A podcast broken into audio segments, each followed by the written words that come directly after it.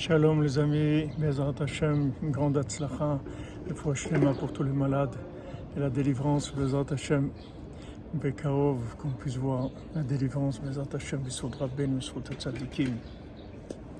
Alors on voit qu'Hachem il dit à Abraham Avinu, Abraham Avinu lui dit, c'est bien que tu m'as béni, tu m'as dit tout ce que j'allais avoir, mais j'ai pas d'enfant, c'est c'est mon, mon serviteur Eliezer de Damas, c'est lui qui va mériter.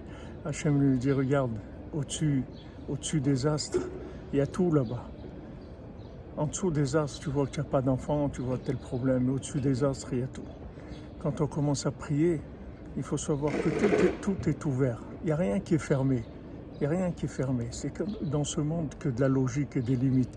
Mais quand on prie, toutes les cartes sont sur la table chez Hachem. Il peut tout faire. Tout, tout, tout. Il n'y a rien qui est limité chez Hachem. Voilà, Bezrut Rabbeinu Akadosh, Rabbeinu Nachman Veye, qu'on puisse avoir cette émouna simple, active, qu'on s'engage, Bezrat Hachem, qu'on soit toujours dans la joie. Adraba, Afalpiken, Mishone Frailar, Shabbat Shalom à tous et à toutes, avec que de bonnes nouvelles. Portez-vous bien.